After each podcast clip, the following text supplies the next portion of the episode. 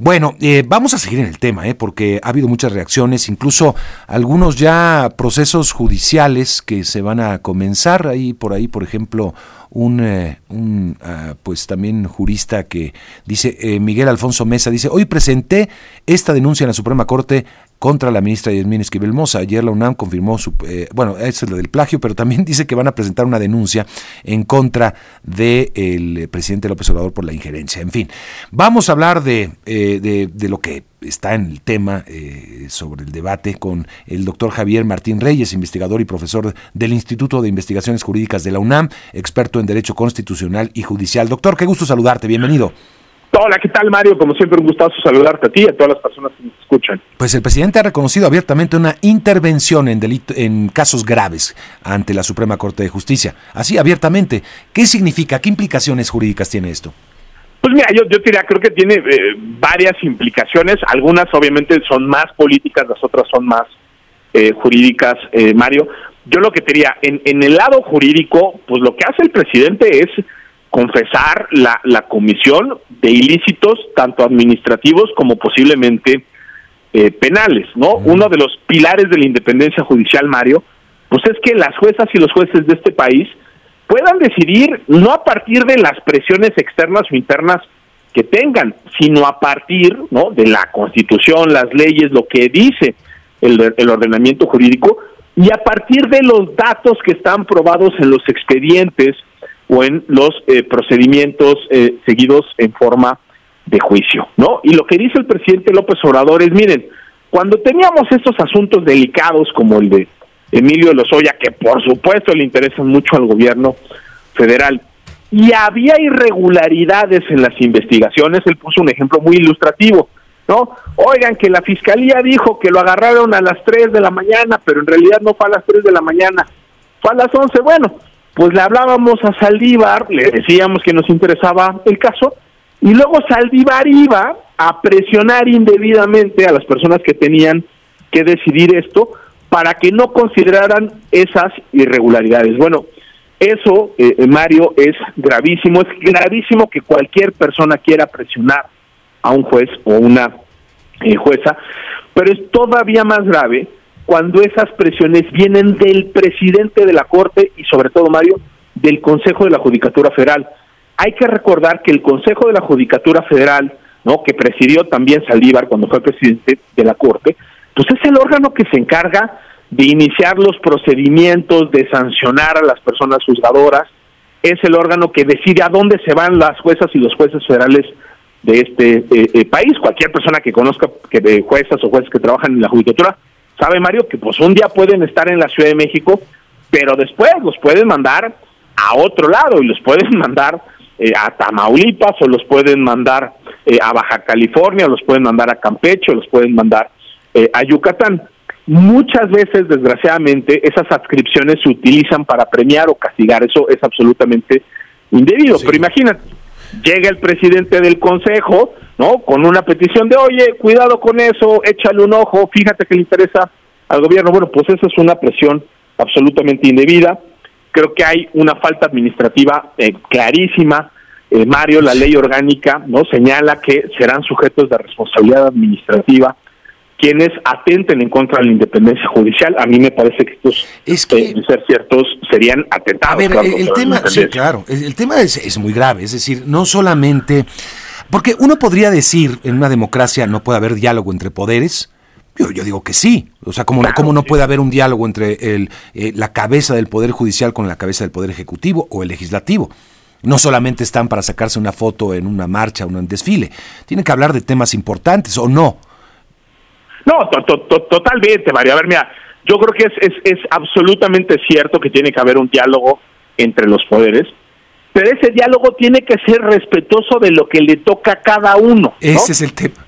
Porque no. aquí lo que está diciendo el presidente no es que yo esté especulando o ya pensando en cómo es la relación con Saldívar, no.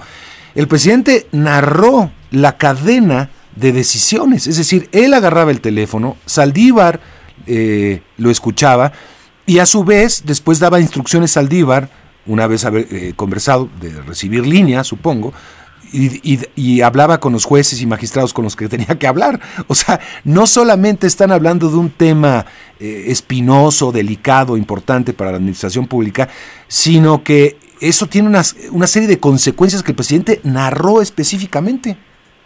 Totalmente, mira, y déjame ponerlo así.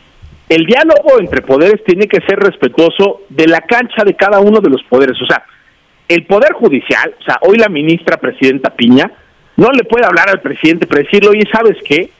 Este secretario de Hacienda no me cae bien, pues ahí, ahí te lo encargo, ¿no? Pues córrelo, ¿por qué? Porque pues están tardando mucho en hacernos unas transferencias o nosotros necesitamos que nos den más este presupuestos, es decir, esa sería una petición ilegítima porque la decisión de quién es secretario de Hacienda pues le corresponde al presidente de la República, le corresponde al Ejecutivo.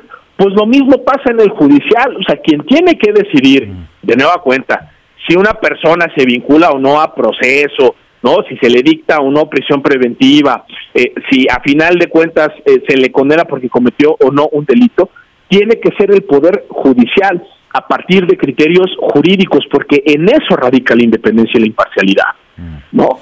Cuando llega un poder externo a decir, oye, este nos interesa políticamente, ahí te lo encargo, ¿no? Y un presidente de la Corte se presta para ir, ¿no? Diría el presidente del observador, de paloma mensajera o de halcón amenazante con eh, otros integrantes de la, de la judicatura, ahí lo que se está haciendo es invadir la cancha del Poder Judicial, ahí se está generando una presión indebida y es una presión indebida que tendría que tener consecuencias. No, es que es que bueno, fue muy revelador, ¿no? Todo lo que cosa que ya sabíamos, es decir, veíamos una relación entre Saldiva y el presidente que te, insisto, no nada más era para comer tamales de chipilín, era para hablar de estos temas en, en, la presidencia de la República.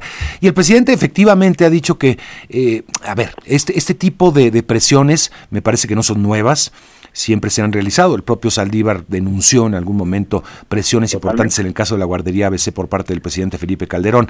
Pero bueno, y el presidente dice que no tiene palomas mensajeras ni halcones, y creo que tiene razón, porque eso se usa cuando hablas de los encargados de hacer el lobbying político y estar presionando, eh, eh, pero en este caso es él mismo, eh, es decir, no, él mismo reconoce que él estaba detrás del teléfono en las llamadas a Arturo Saldívar. eso es sumamente preocupante, Javier. No, a ver, definitivamente, mire, y yo creo que es, es muy revelador lo que dices, Mario, que lo confiesa así tan abiertamente. Y también el contraste con la hoy presidenta de la Corte, Norma Piña, también es brutal, porque dice, oigan, pues es que antes sí le podíamos hablar, ¿no? Al presidente de la Corte para que presionara a la mala en los asuntos que nos importaban, y de repente llega una presidenta que sí nos sale con que los jueces son independientes y si son autónomos. O sea, es un presidente que se queja, ¿no? De que la cabeza de otro poder defienda su autonomía. Pues tiene que ser así, o sea, y, yo creo que es ese, ese ejemplo que tú pones eh, es muy bueno, Mario.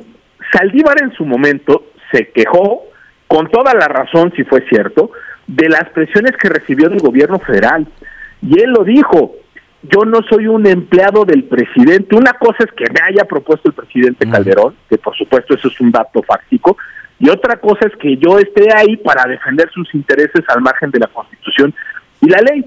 Y creo que Saldívar, eh, la verdad, Mario, es que durante su etapa como ministro, nada más, antes de ser presidente de la Corte, fue una persona que sí se distinguió por defender esa independencia judicial. Tan es así que sale a, a decir, miren cómo Calderón me quería presionar a la mala, y hoy nos enteramos que con Calderón sí defendía su independencia, pero pues con el presidente López Obrador hacía exactamente lo sí, contrario. Sí, el, tema de Saldívar me parece que el pecado, eh, y lo hemos hablado, es la militancia ¿no? de, de un, de un eh, funcionario importante. Y eso pues lo, lo, arrastrará y lo está llevando, bueno, a donde está ahora, ¿no? formando parte del equipo de la Cuarta Transformación en el intento de mantenerse. Ahora, este rápidamente, eh, Martín, ¿esto puede llevar a, a asuntos penales contra el presidente? ¿Es posible o contra el ministro? Pues mira, yo, yo creo que, a ver, si, si viviéramos en una democracia eh, consolidada, Mario, con una fiscalía autónoma, esto sí tendría que iniciar por lo menos una investigación muy seria. O sea, a ver, yo creo que los, los, los dichos del presidente son muy reveladores, ¿no? O sea, yo, yo, a mí me cuesta trabajo pensar por qué el presidente podría inventar una cosa eh, por el estilo. Pero claro, más allá de que creo que son muy elocuentes las, las declaraciones, esto sí se tendría que investigar a profundidad. es decir, en cuántos casos Saldívar intervino, cómo intervino, qué dijo, esas presiones fueron exitosas o no fueron exitosas, en qué términos planteó las cosas, son, de nueva cuenta, cuestiones que tendrían que quedar esclarecidas en una investigación penal muy seria. ¿Cuál es el gran problema, Mario? Pues que hoy tenemos una Fiscalía General de la República encabezada por una persona muy cercana al presidente de la, de, de, la República. Creo que sería muy difícil que cuando termine el mandato del presidente sí. Obrador, que el presidente Obrador sigue teniendo fuero en este momento, se podría realizar una investigación seria que involucre también al, al presidente de la, al presidente de la República, Andrés Manuel López Obrador, y también, por supuesto, Arturo Saldívar claro. de la Rea. Eso es lo que debería de pasar. Vaya, pues qué caso. Doctor, siempre es un gusto saludar y conversar contigo. No, hombre, un gustazo, Mario. Te mando un abrazo muy Igualmente. Javier Martín Reyes es investigador y profesor del Instituto de Investigaciones Jurídicas de la UNAM, experto en Derecho Constitucional y Judicial. Antes